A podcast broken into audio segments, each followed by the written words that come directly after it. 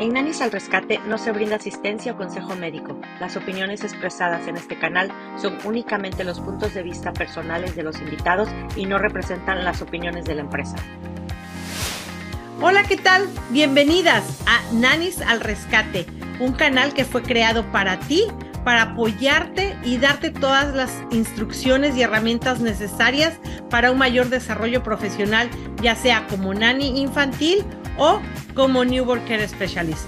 Mi nombre es Susi Caracas y soy directora y cofundadora de Cuidando Ángeles NCS Training, en donde es nuestra misión formar parte de tu vida profesional y esto es transformándote a través de capacitación y empoderamiento en la industria del cuidado infantil, poniendo a tu alcance programas de formación de calidad y acompañándote con nuestra experiencia y credibilidad a esta historia de éxito que estás construyendo. Así que bienvenida, es un placer que estés el día de hoy con nosotros. Hoy es un episodio especial, pues con este estamos dando por finalizado el 2022, en donde queremos darte rápidamente tres cambios importantes que surgieron alrededor del cuidado infantil. Uno de ellos es la manera de almacenar la leche materna extraída por la mamá. Anteriormente se nos decía que teníamos que congelar la leche y esta iba a ser eh, almacenada en pequeñas bolsitas de 3 a 4 onzas aproximadamente. Y si la mamá se extraía la leche en la mañana, entonces íbamos a poner en la bolsita AM. Y si era extraída en la noche, le íbamos a poner PM. ¿Por qué? Porque la leche extraída por la mamá en la mañana podía contener eh, más grasa y más proteínas para mantener al bebé más activo, mientras que la leche extraída en la noche, la mamá producía mayor cantidad de hormonas como la melatonina. No era tan grasa, no tenía tanta grasa para que el bebé pudiera dormir mejor. Entonces, desafortunadamente esto cambia bueno, no desafortunadamente. Afortunadamente hay mayores investigaciones en cuanto a la leche materna y este 2022 la Academia Americana de Pediatría junto con la CDC determinan que la mejor manera de almacenar ahora la leche va a ser juntando toda la leche extraída en un lapso de 24 horas, ya sea 6, 12 o 24. Mientras más eh, la leche haya sido almacenada por largas horas, eh, es mejor. ¿Por qué? Porque entonces el bebé tendrá un mayor valor nutricional completo durante todo el día. Porque ah, se hizo en la investigación, se descubrió que los bebés sí estaban durmiendo mejor gracias a la melatonina que se le daba de la leche, que había sido previamente congelada, pero descubrieron que sus niveles, por ejemplo, de proteína y de grasa bajaban. Entonces había un valor no nutritivo de manera equilibrada. Es por eso que dicen, es mejor si la mamá se está extrayendo la leche, que toda la pongamos en una jarra y conforme la mamá vaya extrayendo la leche, se mete al refrigerador, ya cuando está refrigerada, la eh, unimos al, al resto de la leche que hay en la jarra y esto es ir acumulando la leche de aproximadamente 12, 24 horas. Después de ser almacenada, entonces ya podemos formar estas bolsitas que es importante seguirle poniendo la fecha y la cantidad de onzas que estás guardando. La, la cantidad de onzas recomendada es entre 3 y 4 onzas para no desperdiciar mucha leche cuando se descongele. Así que ese fue uno de los grandes cambios que hizo eh, la ah, Academia Americana de Pediatría junto con la CDC. Otro de los grandes cambios que hubo este 2022 es acerca de la manera de dormir a los niños. Siguen siendo las mismas, eh, los Safe Sleep Guidelines, las guías de dormir de manera segura, simplemente que hizo algunas aclaraciones. Por ejemplo, eh, no está, la Academia Americana de Pediatría no está en contra de que los bebés duerman en la misma recámara con los papás. Colecho es la palabra. Se había establecido una mala información acerca de lo que significa colecho. Colecho es estar dentro el bebé de la misma habitación, pero en su propio espacio, en su propia cuna, en su propio Moisés. no colecho como se había malentendido que era en la misma cama con los padres, ya que este sí es el que podría provocar el fallecimiento del bebé como por eh, asfixia o por sobrecalentamiento, por estar los cuerpos de mamá y de papá a un lado, accidentes que pueden pasar. Entonces, dice la Academia Americana de Pediatría, no estoy en contra del colecho, simplemente que estaba mal eh, informado qué significa colecho. Colecho es que esté dentro de la habitación, pero en su propio espacio. También nos dio la Academia Americana de Pediatría la información de que em, están en recall o están eh, no permitidos dormir al bebé en los famosos eh, bupis, que son estas como colchonetitas en donde el bebé sí se siente calientito, se siente como muy apretadito. Eh, los Docatox. ¿Por qué? Porque estos no tienen una calidad de aire suficiente para poder respirar al bebé. ¿Por qué? Porque si el bebé voltea así, se encuentra con una pared o una colchoneta que no es respirable, sino que es densa. Entonces, no hay una calidad de oxígeno para él. Entonces, esa es una. Los Docatox no los recomiendan para dormir.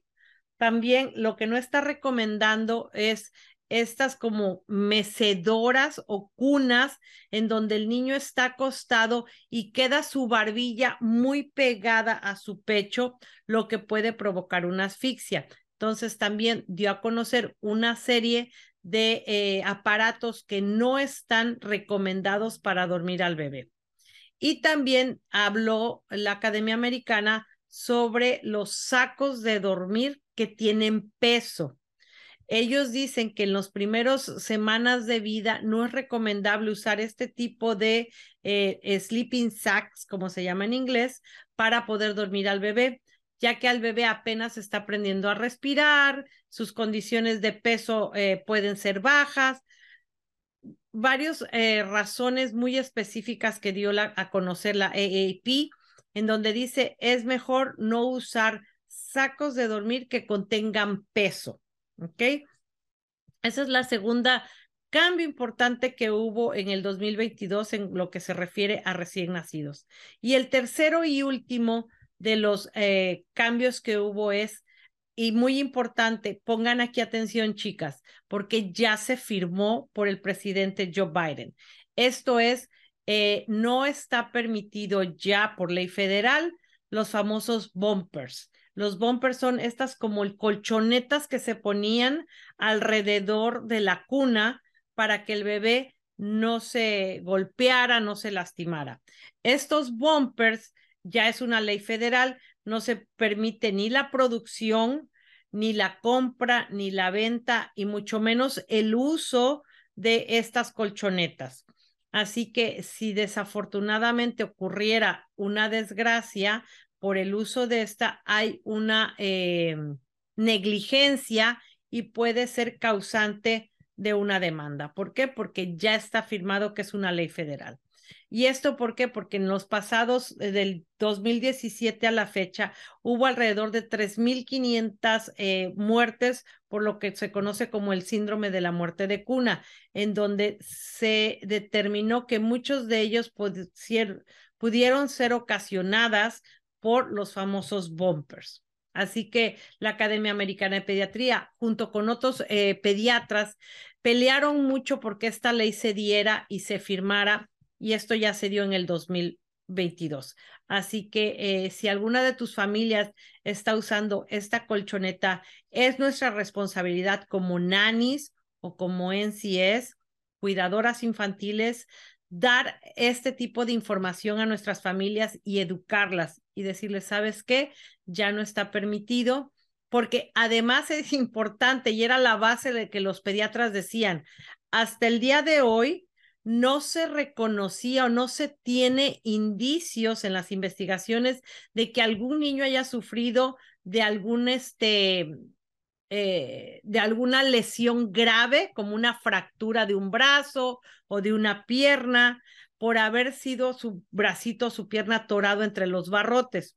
Entonces, no hay evidencia científica que determine que un niño pueda tener la fuerza suficiente para meter una pierna y al quererla mover se quiebre una pierna o se fracture un brazo. No hay. Sí, probablemente se pegará tantito o la cabeza pega, muy, muy pegada a las barandillas, pero no la suficiente fuerza para causar una lesión. En cambio, estas colchonetas al bebé irse eh, acercando a la colchoneta, no hay una oxigenación favorable, no recibe oxígeno.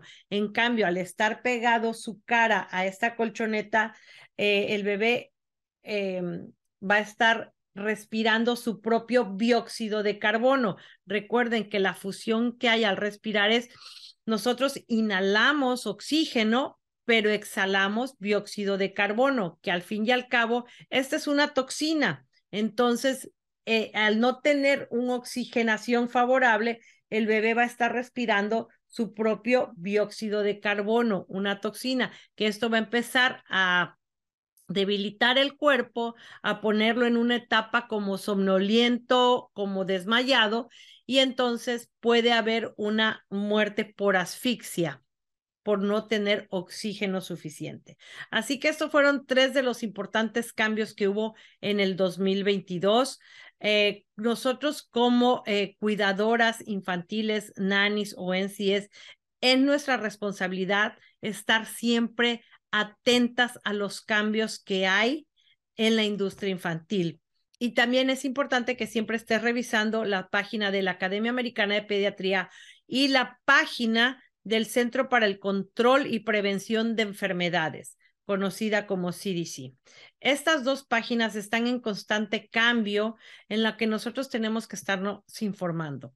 Así que a grandes rasgos, esto fue los cambios del 2022.